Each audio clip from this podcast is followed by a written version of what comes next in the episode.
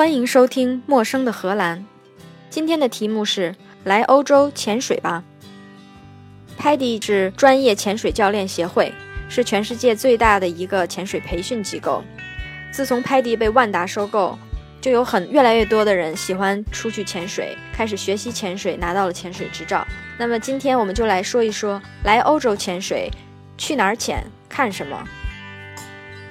说到潜水，那就一定要有水。来欧洲潜水有三种选择，一种是去海里，一种是去内陆湖或者河，第三种就是去游泳池。今天我们先说去海里潜水的部分。先看看欧洲地图，欧洲有哪些海？我们从南往北说，也就是从最暖和的往比较冷的说。首先是北大西洋，大家都知道大西洋在欧洲跟美洲中间，北大西洋在非洲的西部的一部分也属于北大西洋，在那儿就有加那利群岛。是西班牙的领土，从这往北说就是地中海。地中海沿岸的国家在大陆上就有西班牙、葡萄牙、希腊、土耳其、塞浦路斯、意大利。地中海也有很多岛屿，比如说马耳他、西西里、萨丁岛、科西嘉岛、伊比萨和马尤卡。马耳他自己是一个独立的国家，西西里和萨丁岛是意大利的岛屿，科西嘉岛在萨丁岛的北边是法国的岛屿，伊比萨和马尤卡是西班牙的岛屿。再往北，就一下越过了整个欧洲大陆，越过法国、德国，就到了波罗的海。波罗的海是一个产琥珀的地方。今天不说琥珀，说潜水。波罗的海沿海的国家就有德国、丹麦、瑞典、芬兰。还有一连串的前苏联国家，再往北就到了北海，北海就有英国、荷兰、丹麦、挪威，当然还有苏格兰、爱尔兰。再往北，你觉得已经没什么了，但实际上有一个不能错过的潜水圣地——冰岛。冰岛在哪儿呢？如果我们沿着海说的话，冰岛在北海的北面，北挪威海的西面，格陵兰海的南面。如果还不明白冰岛在哪儿的话呢，就得看一下地图。最简单的方法说，冰岛在挪威和格陵兰的中间。你如果不知道挪威在哪儿的话，冰岛就在北欧和格陵兰的中间。呃，如果从欧洲往美国坐飞机，天气好的话，是晴天的话，没有云的话，是白天的话。这个航线就会穿过冰岛和格陵兰的中间的海峡，这个飞机就会正好从海峡上过去。这个航线，呃，如果你是往美国飞的话，这个航线的左面就是格陵兰，右面就是冰岛，非常美。下面就是一片的雪雪山，海冻上薄薄的一层冰，反射着太阳光，没有风，嗯，有风也不知道，因为没有植物，没有树，然后海也冻冰了，就没有任何的波浪，一切就看的是那么安静，那么安静。而且一望无垠，虽然说一望无垠，它又不全是白的。山有的时候露出一点黑色，有的时候你看到山延绵起伏，有的时候山接入海里面，有的时候你可以看到海上有一点冰川。那个景象不是靠形容就可以形容得来的。所以下一次如果您有机会从欧洲去美国，又是白天的航线的话，可以注意看一下。在欧洲有很多潜点，有上千个潜点。我们不用每个潜点那么说，当然我也不知道。我可以简单的介绍几个大家容易到，而且潜水难度比较低又比较悠闲的地方。我们继续从南往北说，也就是从温暖的水域往寒冷水域说。第一个就是在北大西洋非洲西岸的加那利群岛。加那利群岛其实有五个岛，比较容易到，也比较好玩，人比较多。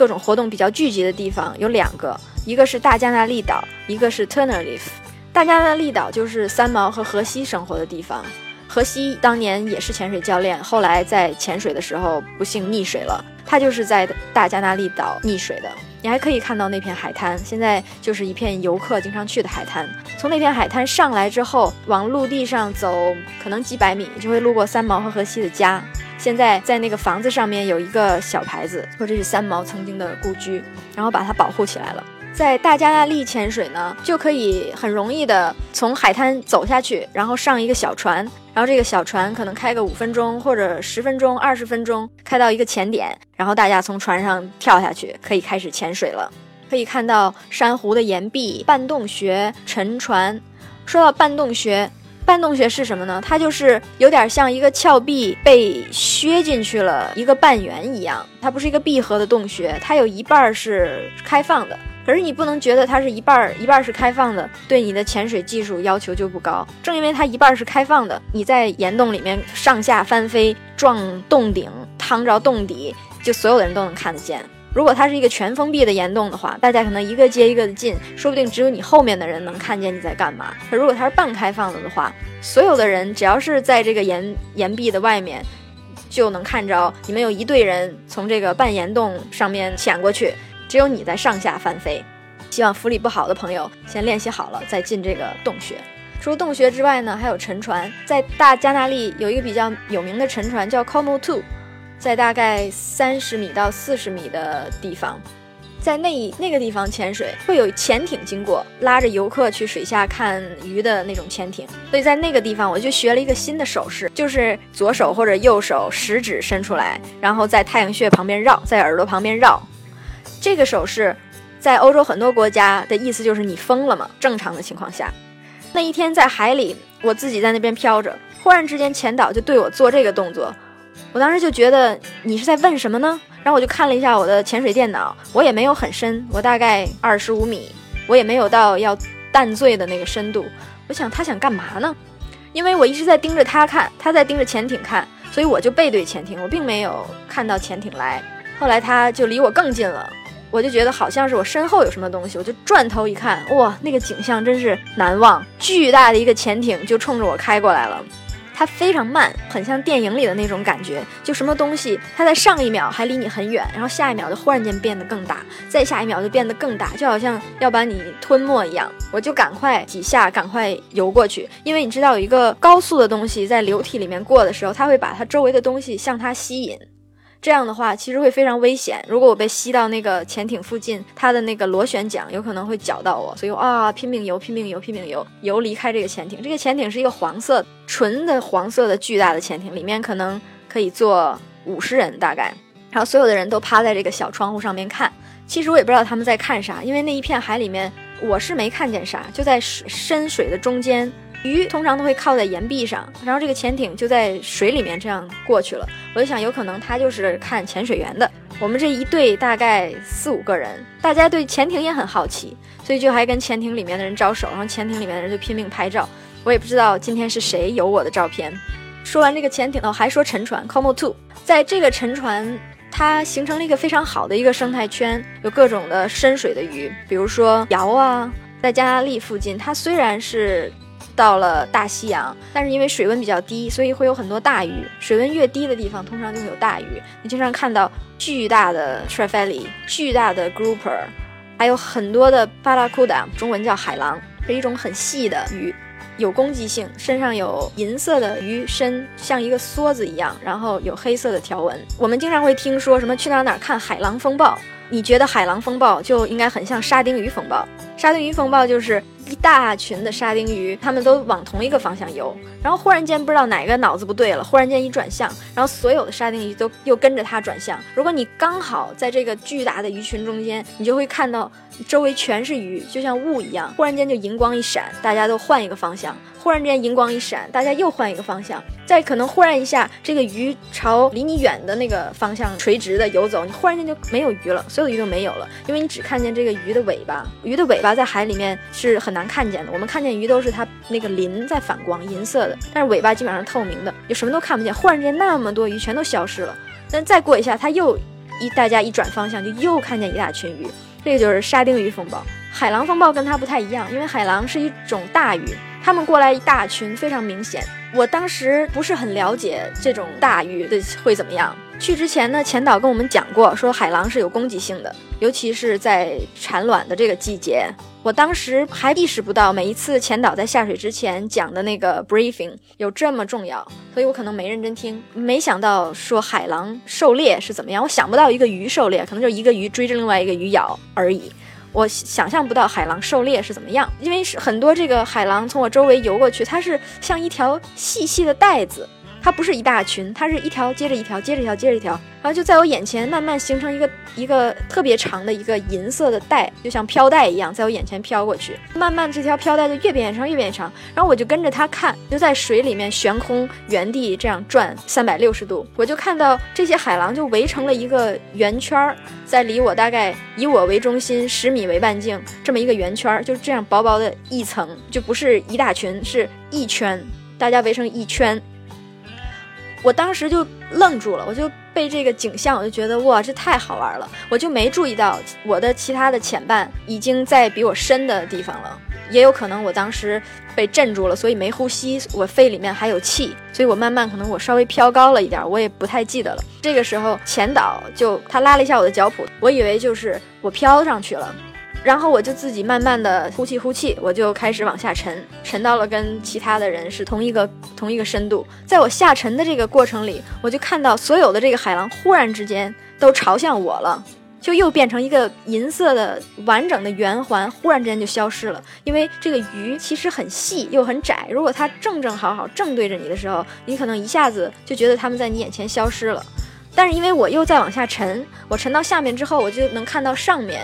就是这些鱼，它就像放射性，以我为中心，放射性的这样形成了一个一个圆，就有点像瞳孔的感觉。然后这这件事儿就过去了。过去了之后，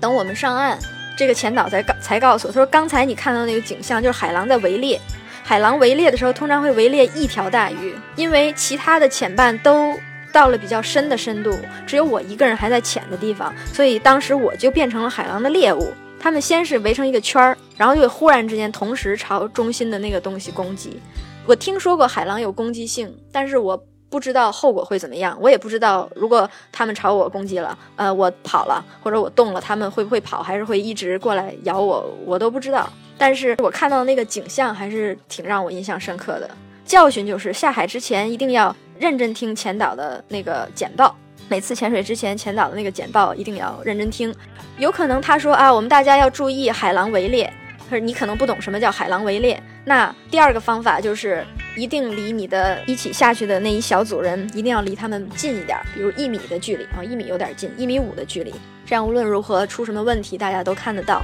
大加那利岛是可以看的东西比较多，有洞穴呀，有沉船，有深浅的地方，也有十九米这样适合呃适合初学者的地方。Tenerife 主要就是洞潜，洞潜就是真的是一个完整的洞，你要从这个洞一边进去，然后从另外一边出来。我没有去过这个洞潜，但是据其他的朋友说，基本上什么都没有，只不过就是在一个洞里。大家就一路游游游游游游游，不知道游了多远，就为了看一下，在洞的最深处有一个巨大的 grouper，grouper 是石斑鱼，大家可能很容易把 grouper 跟 snapper 给弄混，这两种都可以长很大，但是 grouper 可以长更大更大。我说的这个 grouper 可能有三米那么长，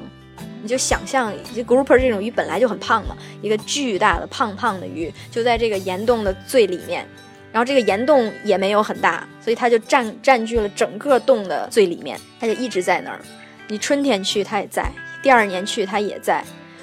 去年去去的时候它还在，所以我打算说不定今年我就去去看它一下。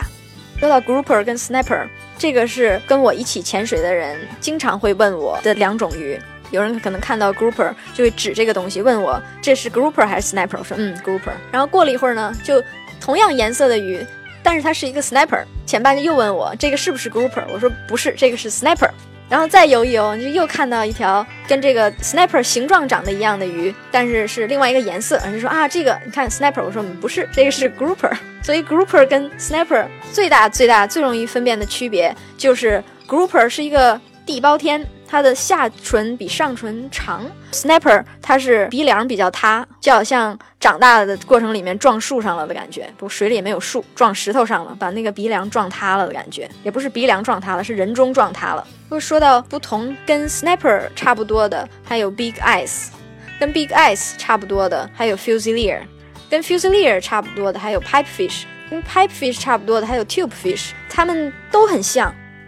说完了。加纳利群岛，我们就往地中海挪。地中海主要是在潜地中海的这些岛屿，当然，沿岸也可以潜，像什么西班牙、葡萄牙、意大利、法国这些地中海沿岸也可以潜，只是我自己觉得没有岛屿附近好看。去一些岛屿，比如西西里、萨丁岛这些我都潜过，也没有看到什么特殊的。我没有去过马尤卡，有一些同事都推荐我说马尤卡比较好潜。当时我们在船上工作的有五个潜导，其中有两个人后来就去了马尤卡，现在他们还在马尤卡。据说一个人在当潜水教练，另外一个人在餐馆当服务员了。说到地中海的这些岛，我首席首席超级推荐的就是马耳他。马耳他是一个独立的国家，你听起来它很像是非洲国家，但是它不是，它在地中海，它在地中海正中间的一个岛。这马耳他主要是三个岛构成的，讲英文，讲马耳他语。《权力的游戏》有一部分就是在马耳他拍的。一零年前后那几年，我就迷恋上马耳他了。每年我都会去，去潜水，去休假。然后有一次我还遇到《权力的游戏》在拍戏，就下午那么五六点钟，太阳有一点落山，游游客已经很稀少了，那个城堡就要关门，不再让游客进了。然后就看到他们各种演员穿着戏服，拿着盾牌。我当时以为是他们的工作人员，准备演一个什么仪仗队之类的，但是就看到他们的那些道具都非常精致，就像真的一样，每个人看起来都人高马大，看起来不像当地人。后来我看到了《权力的游戏》那个电视剧的时候，我才知道哦，原来当天我遇到的实际上是他们在拍那个电视剧。我遇到的这个剧组的地方叫 m d i n a 是在马耳他本岛比较正中间位置的一个城市。在马耳他主岛潜水的话呢，主要就是在主岛的河道码头，在河道附近。主要就是看沉船，因为马耳他它在地中海中间嘛，在历次的各种世界大战，它总是被作为一个重要的军事要塞。比如说，当年穆斯林往北打，也要用它做要塞，所以它被穆斯林占了一阵子，或者被穆斯林拆了一遍。然后等着欧洲的这些军队去打穆斯林，往南打，也要拿马耳他当基地。所以不管谁往哪儿打。只要大家要过地中海，都要拿马耳他当基地，它是一个在军事上非常重要的地方。所以你可以看到各种各样的要塞，要塞在马耳他岛上，而且在马耳他的河道里，在它岛屿的附近有很多很多沉船，有的沉船有几百年那么久，当然有的沉船比较深，所以看不到。在河道里有一些比较浅的、非常古老的战船，还挺值得一看的。呃，尤其是喜欢看沉船的人。来欧洲看就不错，地中海就很多，希腊附近也有很多希腊的古战船，你可以真的看到，就像希腊的那个瓶子上画的那种尖尖的、长长的古战船，也有很多二战的沉船，在比如英国附近也有。喜欢看沉船的来欧洲潜水就不会错。马耳他主岛的对面呢，就有一个小岛叫 Gozo，我觉得那个岛说起来潜水是比马耳他的本岛更好玩。它生物比较多样性，说起来多样性，但是不能跟东南亚比，它只是跟周围比，好像珊瑚覆盖比较好，所以里面有什么大鱼小鱼比较多。Gozo 这个地方它成为潜水圣地，是因为它地貌非常特别，你可以看到地堑、海沟，在海底下你游着游着，周周围就有山起来。嗯，还有一个地方叫 Cone，就是一个巨高的一个锥形的岩石，就规规矩矩的是一个锥形，锥顶到锥底有六十米深。大概转一圈儿可能需要个二十分钟。通常这个潜水的行程就是先看好了水流嘛，从一边下去，正着转半圈儿。如果水流变了的话，就反着转回来；如果水流没变的话，再沿着它，比如顺时针或者逆时针转到下潜的那一点，然后上来。如果时间还有或者水流比较急，潜的比较快的话，就一下先下到最深，然后螺旋着沿着这个锥形的岩石往上走。这个地方小鱼非常多，特别特别特别多，各种各样的小鱼。跳小鱼觉得没什么意思，但是你一看成千上万，大家转过来转过去，各种颜色，加上有珊瑚，然后有海葵，眼前的景象还是比较多的。那一次我也是印象比较深的一次潜水，当时和另外一个朋友一起去，那个朋友不是很有经验，我知道看到这个岩石的形状。而且就在海里面，莫名其妙、无缘无故，中间就升起来这么一个这种岩石，就会知道它周围一定有流。就好像一个一条河，你非是得往里面扔一个石头，你就能明显看到沿着石头的周围就会有浪花嘛，所以你就知道这个这个岩石周围肯定有流。但是我当时也没多想，我就跟着前导，我们就这样沿着这个岩石看，左看看右看看，这有个小鱼，呃那儿有个什么小东西，这我就看见一个东西，它就像看窗外有一个东西掉下去一样，唰的一下就掉下去了。我一看就是我的那个前半。下意识的我就去抓它，我第一下想抓它 CBD 前面的那个扣子，但是因为我当时一着急，我就忘了在水里面看到的这个距离比实际的距离近，我第一下就没抓住，没抓住它就继续往下掉，我就赶快游了两下，就去抓它的那个气瓶接 regulator 的那个接头，所以我一个手抓住那个接头，另外一个手就开始给我的 CBD 充气，同时就往这个岩石这边靠，就拿抓住他那个手把他往岩石这边拽。因为就是在海里面，你靠着岩石的那个水流的速度，和你离岩石一米远的速度可能差很多。没有经验的潜水员，有可能因为靠近岩石的时候有很多鱼，所以你可能想要离岩石远一点，你会看得更清楚，就像看电视或者看电影，你坐的稍微远一点，你觉得这个屏幕很清楚。但如果在水流急的这种大的岩石旁边，你离岩石远一点儿，远一米，就可能非常危险，就可能就被水流冲走了。就一下子把它抓住，把它拉回这个岩石上面，他当时没有意识到发生什么事儿。因为我是抓它的气瓶的上面，所以它可能都没有意识到它被抓住了。我就把它放到了这个离岩壁比较近的地方，它就没注意到我抓它。当时我都已经吓坏了，我当时就想，如果它就这样被冲下去，我是应该下去拽它，还是不应该？我还是应该敲瓶子告诉前导。但是前导比我的那个深度更浅，他也未必能来得及来做什么反应。我脑子一片懵，但是我这个前半就非常悠哉悠哉的就继续在看。他可能到后最后也不知道这件事儿，他也不是唯一一个出了问题的。当时我们下去一共四个人，我和我的潜伴，还有一对英国夫妇。那对英国夫妇呢，年轻的时候在英国潜了很多潜很多水，但是在英国潜水你是用干衣的，干衣就是另外一套技术，你的那个浮力控制跟穿湿衣不一样，所以他们两个是潜干衣的。忽然之间潜湿衣，他们两个也是忽上忽下，还在那种适应当中。也不是很好，就一会儿这个人上去了，一会儿那个人下去了。前导就一直在顾着他们两个人。当然，前导用余光也看见我们这儿发生什么事儿了。我估计他也是一头汗，就可能幸好庆幸我把我的前班给抓回来了。所以整个过程里，我跟前导我们两个人就心脏病都要犯了。然后其他的三个人玩的还挺嗨。但是前导看见这个问题，他也发现这个水流不太好控制，或者是这个今天的情况不是每一个潜水员都能控制的。我们二十分钟就回去了，通常会潜大概一个小时，转了半圈就赶快上岸了。上岸了之后，我也没跟我的潜伴说，因为没有用，你只能吓着他，他也也许以后就不敢潜水了。我就只是跟他说，下次如果在这种这种海里面突然出来一个岩石，你感觉到有流的时候，你就一定要靠近岩壁。然后我就看着前导在干嘛。我们是开着一个丰田的 Land Cruiser 大的吉普车过去的。然后吉普车后后门打开，就有点像一个小平台，我们可以放装备、吃东西、坐一下。我就看见千岛就靠在那个车的后，开始抽烟，抽了一根又一根，也不说话，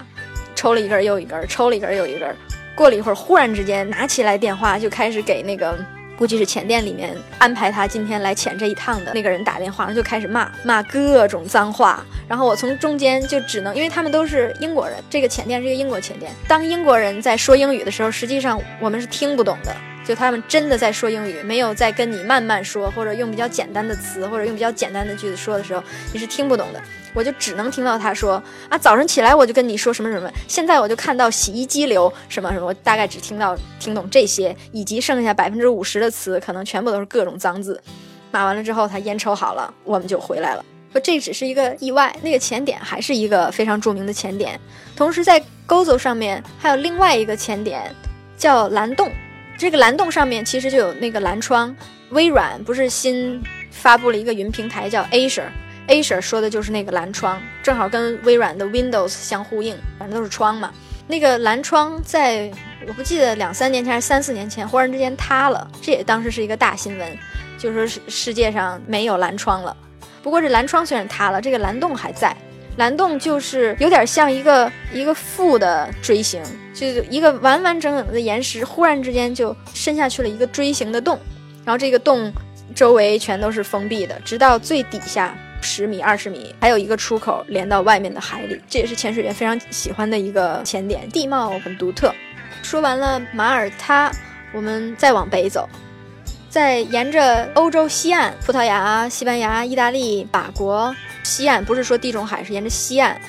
这些也都能潜，但是也没有什么特别的，我们就按下不表。我们再往北走，再往北走就到了北海，北海就是英国、荷兰、苏格兰、爱尔兰，就是冷水，超级冷，这水是浑的，我不知道是什么体验，但是有很多潜水爱好者就非常喜欢这种水，要穿干衣，比较沉，而且不是特别容易控制浮力。好处是穿干衣，你里面可以穿自己的衣服，比如你穿两件抓绒，然后穿上干衣，你就可以了。出来之后你还是干的，那出来之后再干，你的那个脸呢也是很冷，你就想把你脸放冰箱里边放一个小时，你也是受不了。在北海主要就是在看海豚、海豹、龙虾，还有巨大的螃蟹。我没有在英国沿岸潜过，但是荷兰有很多潜点。别看荷兰是个小地方。但是有几十个潜点，主要就是在鹿特丹港附近，还有阿姆斯特丹港附近，莱茵河入海的那个三角洲，马斯河下游那里面有很多很多潜点。荷兰潜水非常不方便，要开车，一直开，一直开，一直开，一直开，一直开，开到一个地方，你开始换衣服。本来荷兰就冷，再赶上风大，那个风吹的你，然后又赶上那个湿衣，在荷兰还是可以穿湿衣，你可以穿个七毫米的湿衣，外边再套一个五毫米的坎肩儿。或者说再套一个五毫米的半袖短裤，湿衣又穿不上啊，那叫一个冷。湿衣穿不上，你就得把湿衣放水里吧，把湿衣弄湿了，然后再穿才穿得上。可是那水是冰水，然后你直接穿到身上，那真是想骂人。巨冷，十几度，跳下去了。跳下去之后，顿时就觉得那个脸就好像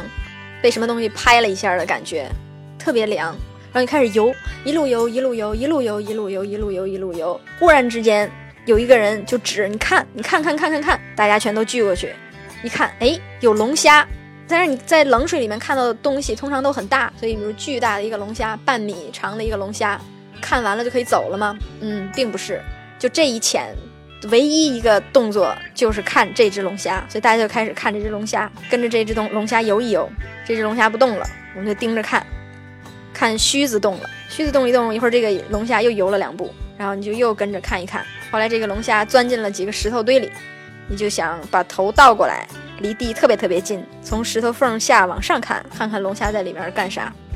就看着一个龙虾，要看半个小时。看好了之后，大家游啊游啊游啊游啊，然后又上岸了。在荷兰潜水的人，那才是真爱呀！从荷兰再往北，就到了北欧。北欧在挪威或者丹麦、芬兰潜水，基本上都是极端体验，差不多。按下不表，但是有一个地方不能不说，就是冰岛。冰岛可以在冰缝里面潜水，就像《国家地理》杂志上面有的时候会有一张海报，就两边全是冰山，然后中间天空里悬着一个小人儿。周围一片水晶透明，什么都没有，干干净净的画面。这个小人的头上飘起来了几个泡泡。如果不是有这几个泡泡，你就不会意识到它是在水里。像这种地方，其实作为游客，你也是可以去潜水的，不一定一定要国家地理杂志的摄影师才行。在那儿潜水呢，就是要穿干衣，而且也比较辛苦，需要体力比较好，背着干衣，你又背着钢瓶，那巨沉无比，三十公斤，走路先走个两公里，就你们俩人，你和前导。然后又赶上阴天，然后周围一片大风，互相对着喊话听不见，四下没有人，极目远眺，连个鸟都没有，一片荒凉。你们俩就在石头滩上走走走走，走到两公里，远远终于看见你俩的小船在那儿靠着呢。你俩坐上小船，一路开，刺骨的寒风开到地方，就在海上飘着你们俩一条小船，你都不知道下一个活物在什么地方，然后你们两个就下去潜了。在冰岛潜水，那水里面会比较热，其实因为水里面是零度嘛，既然是水，它就是零度，所以就还好。